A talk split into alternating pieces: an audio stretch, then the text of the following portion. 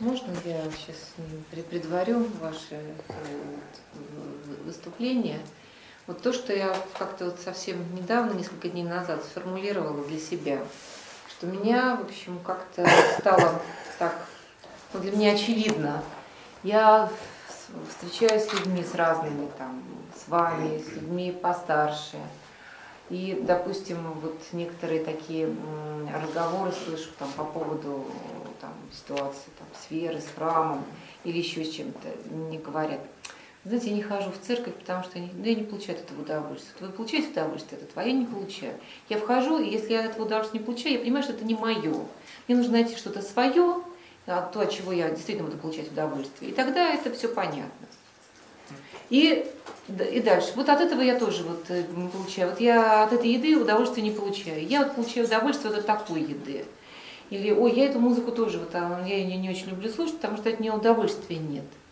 И вот это вот какая-то вот просто полная фигня. Это удовольствие, получаю удовольствие, не получаю удовольствие. Это как вот а, собачкам там что-то вот такое, на что-то нажимают на какие-то рецепторы, вот они все это получают удовольствие. А вот если не нажимают, то они не получают.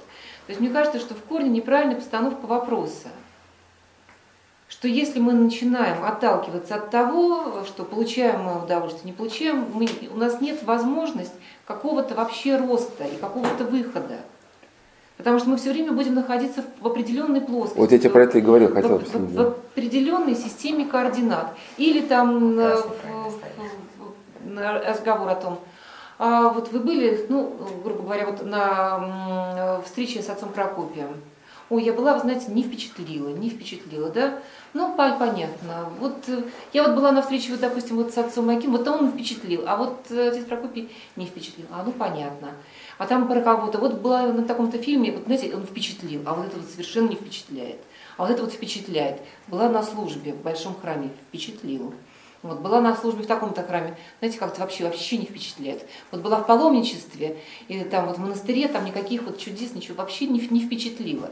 И вот здесь вот опять-таки идет э, разговор о этих впечатлениях, и мы как какие-то малые дети, которые не можем никак вот вырасти, вот перейти через это, прорваться через это. Мы как в полиэтиленовом пакете сидим, и вот этот полиэтиленовый пакет, вот эти впечатления наши, наше мнение, наше представление, я являюсь мерилом всего, конечно, вот мое, мое состояние, да.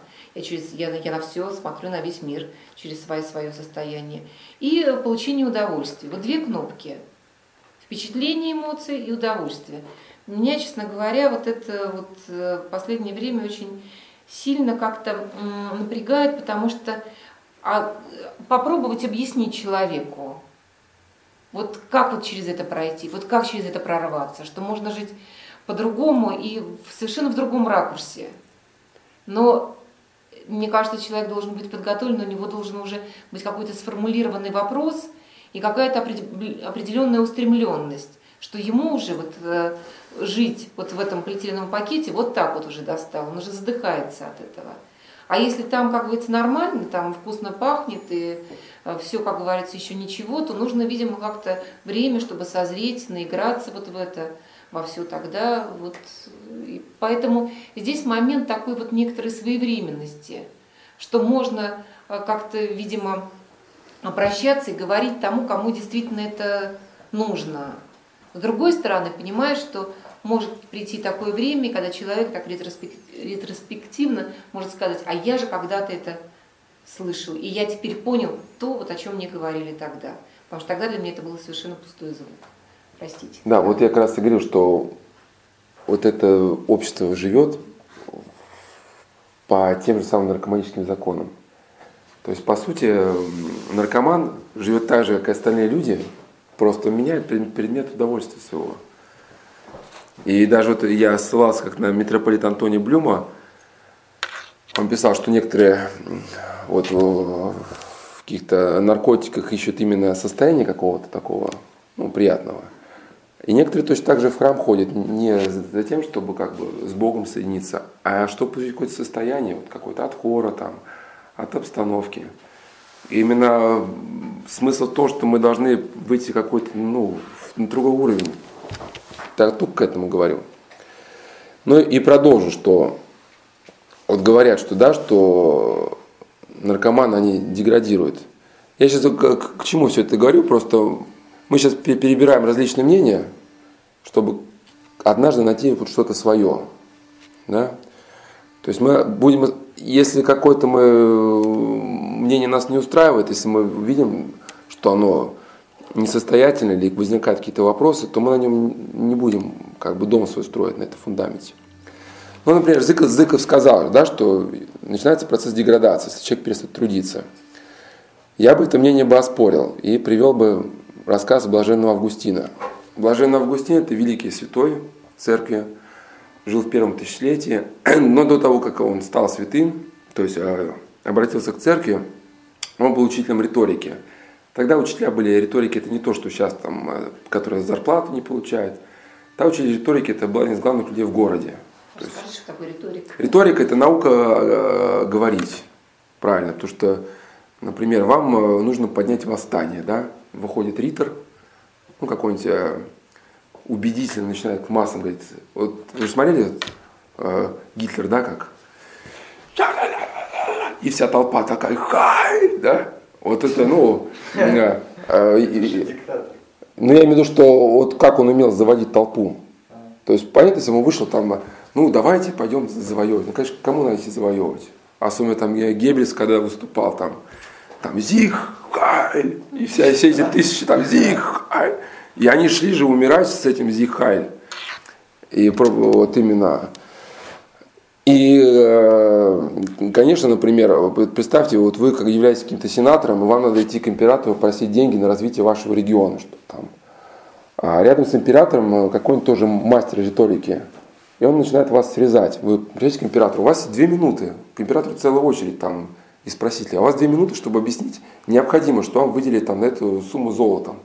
Говорите, нам нужно образование, там ритор какой-то, а что у вас там есть, кого образовывать? И он раз, раз, раз по, по, по всем вас пунктам разбивает, и вы уходите.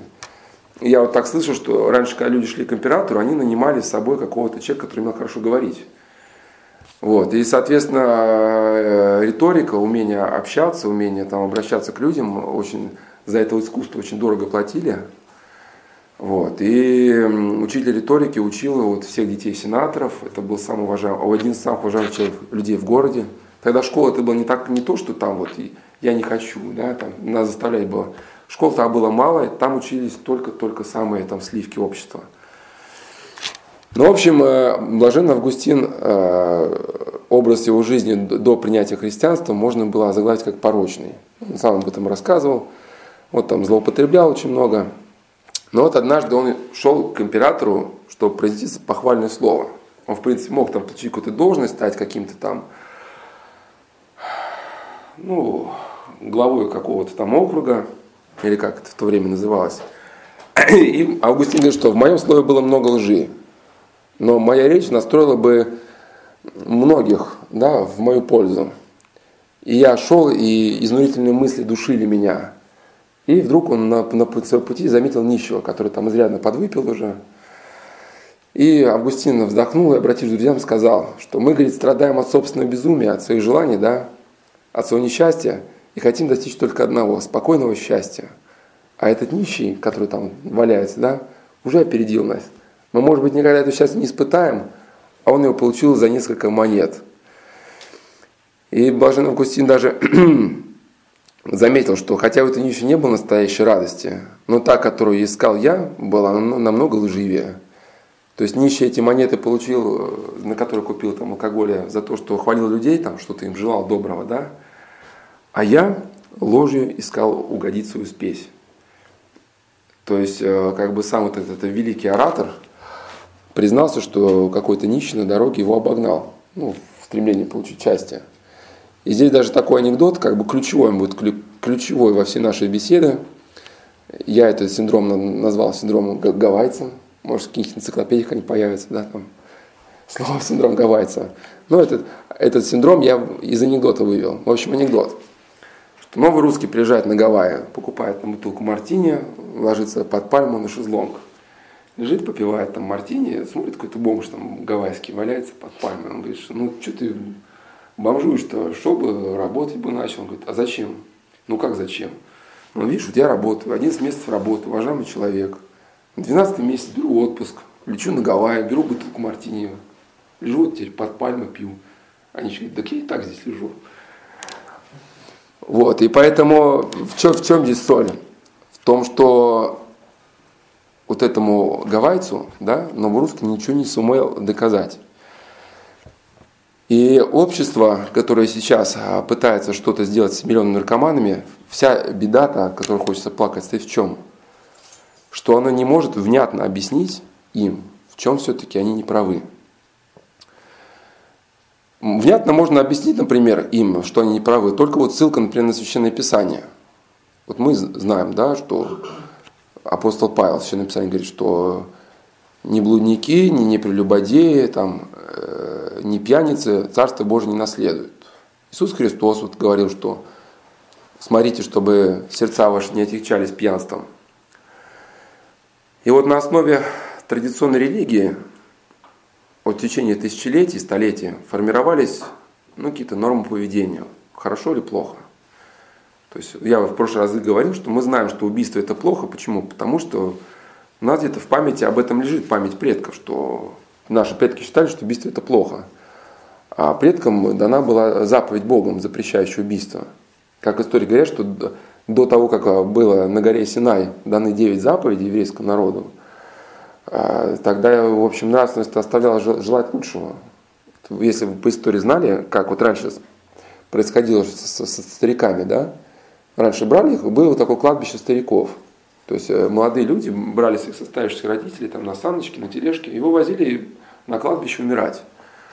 И только когда вот это было дано, вот эта э, заповедь Божия, чти отца твою мать, ну, ситуация как-то переломилась. И вот этому гавайцу можно было объяснить, что он ну, поступает плохо, только если ну, на что-то мы будем опираться, на какие-то нравственные нормы. И вот э, нарколог, на которого часто ссылаюсь, Данилин, вот он как раз и писал, что э, даже пьяный человек, он же выбирает момент, когда можно пить, когда нельзя. То есть он идет на завод, то есть он не пьет перед работой, потому что знает, что его, допустим, с работы выгонят. А в пятницу можно, как говорится, напиться, потому что все, у него будет после пятницы вечер, в субботу будет возможность отоспаться. То есть все равно он как-то на что-то ориентируется. Но вот Александр Данилин, у него была такая статья «Марихуана». Марихуана, очевидно, неясная. Он задался вопрос, что почему, несмотря на весь очевидный вред марихуаны, все равно столько людей ее курят. И он вот сказал сложную мысль, очень, ну, это сложная мысль, просто если вы не понимаете ее, можете вспомнить, это синдром гавайца, они будут про гавайца. Он писал, что культура не может регулировать ну, психоактивное вещество там, где терпит провал многовековая религиозная традиция. То есть, если мы не опираемся на какую-то традицию, на религиозную, то мы не сможем объяснить человеку, почему пить это плохо. Ну, у него же всегда возникает вопрос, а почему бы не выпить? Вот что можно внятно ему ответить, что почему нет? Почему не покурить? Да, почему не покурить? Вот как я вам рассказывал, что он долго, долго, долго беседовал, там несколько дней на, на Солоках, у нас несколько встреч было, буквально часов по шесть мы беседовали. Ну а, ну а что, говорит, мне человек плохой, вот, я понимаю, вот химия там, да, это, там, это соль там, ну, там гашиш и грибы, что в них плохого? Ну и я пытался объяснить, и потом эти объяснения, надеюсь, мы успеем их разобрать. И вот эта размытость как бы ориентиров,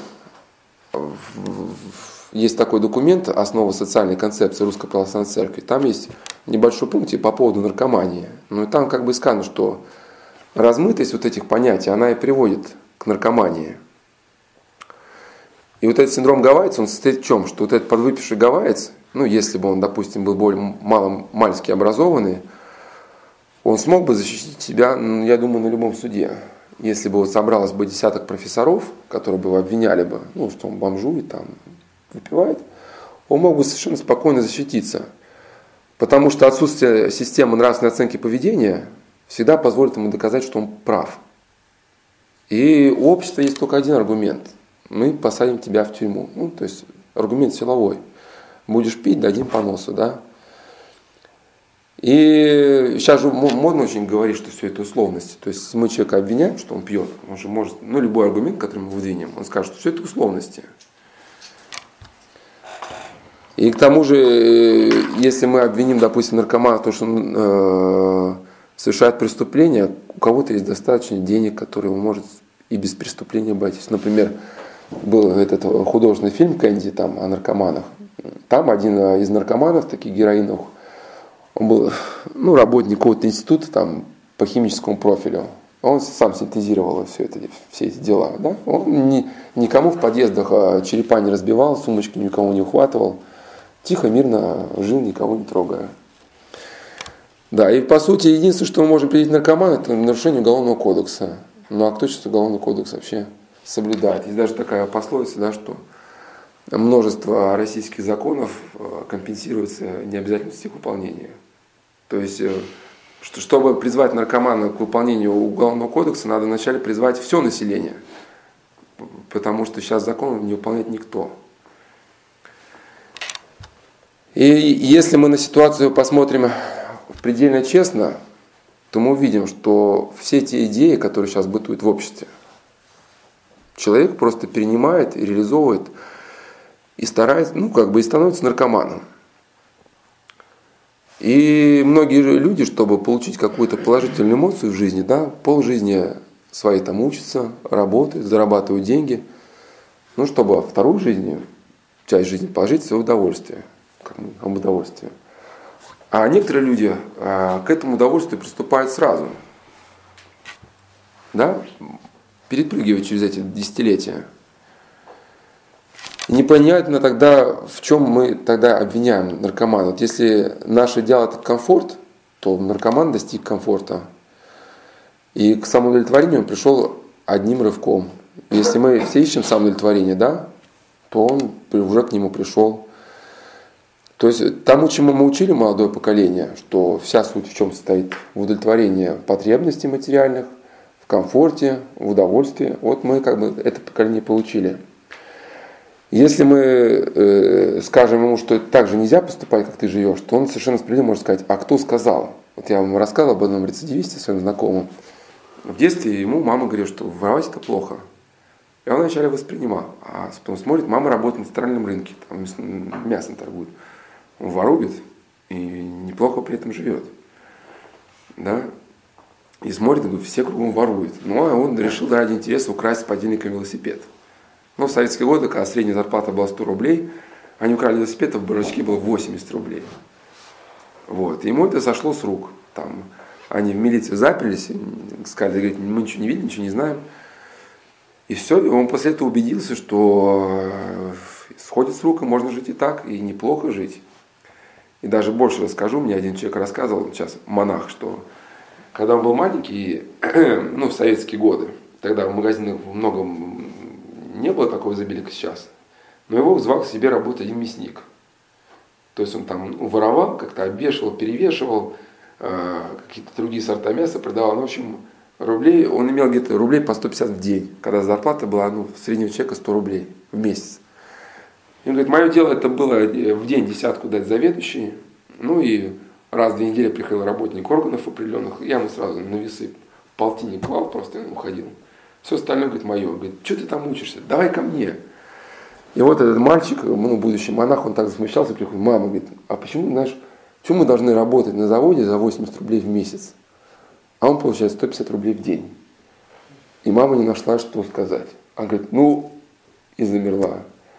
И вот из этой ситуации мы можем выйти только действительно, если мы как-то ну, признаем бытие Божие, признаем закон Божий, что там какой-то да, элемент возмездия, что добро, добро всегда будет вознаграждено, зло будет наказано, иначе вся жизнь получается бессмысленной. Вот, например, что вот мы можем, да, еще молодому человеку сказать, что ты не должен брать чужого, не должен нас воровать деньги на руку, что ты вредишь своей семье. Вот совершенно справедливо сказать, а кто, должен, а кто сказал, что ты должен любить свою семью?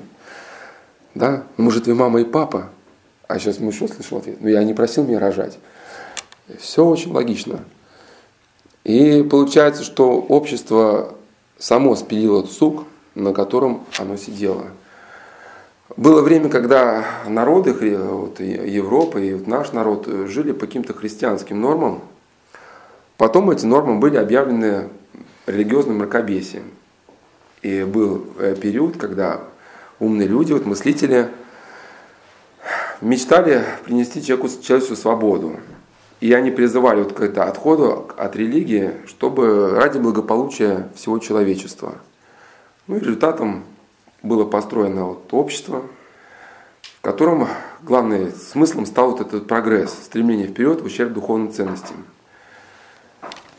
Но вот как вот известно, что камень, который, как Марк Подвижник говорил, камень, который э, лежал на льду, на ледяном склоне, если его столкнуть, то потом он несется вниз, и его остановить уже невозможно. Вот те наши предки, которые далекие, они, э, которые стали отходить религиозных норм, они стали отходить почему? Ну, потому что, например, религия запрещала, например, блуд. Вот э, тебе хочется иметь пять женщин, да, если ну, ты не мусульманин. А христианство говорит, нет, только одну. Ну как же так? Я же должен быть свободен. Да, все это условности. И, в принципе, этот мир взрослых, а он аккуратно религию отодвинул и создал какую-то свою систему ценностей, свои законы. Да, но в чем суть? Что у этих людей рождаются дети, ну мы с вами, да? Дети совершенно справедливо задают вопрос, а почему мы должны слушаться вас? Вот то, что вы там придумали, да, там будь гражданином, будь патриотом, почему мы должны этого слушаться?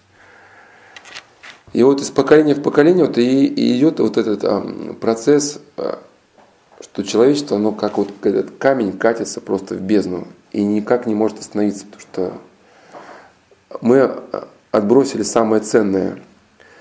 И вот, например, как писал Мединский, сейчас он кажется, да, министр культуры, он как бы эту ситуацию несколько так в шуточной форме выразил, но абсолютно правильно.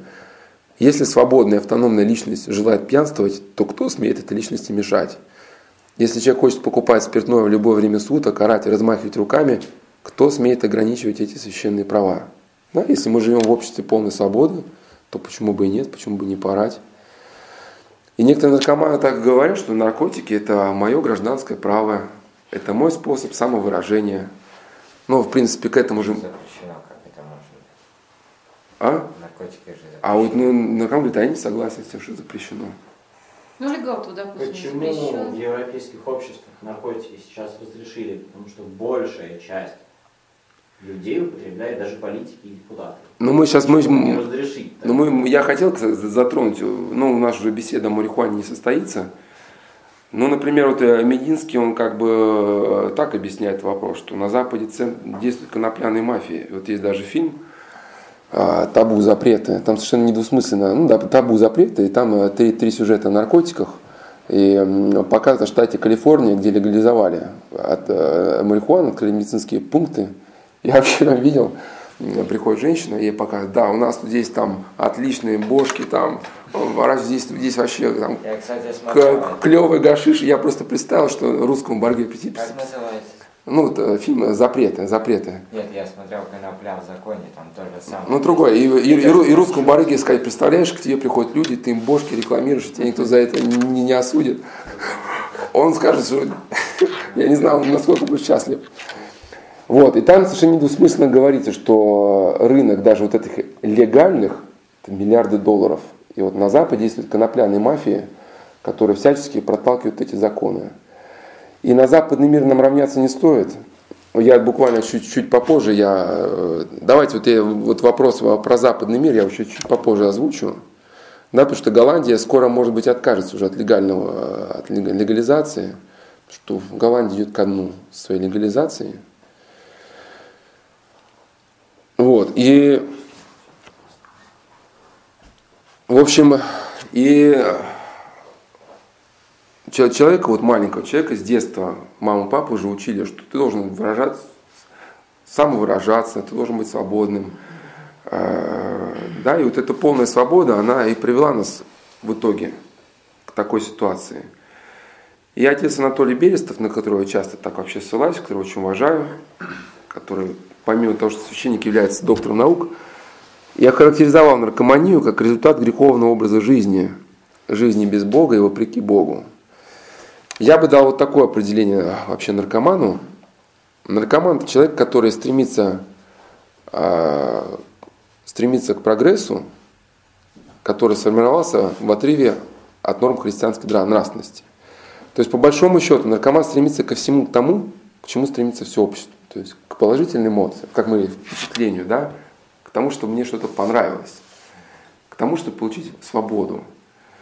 И эта свобода, да, в отрыве от всех, всех норм, она приводит к такой ситуации. И здесь даже я сказал бы больше, что вот э, сама вот э, весь мир, почему, может, где-то принимаются наркотики легально, не потому, что э, легализация это плохо, потому что мир уже прогнил насквозь.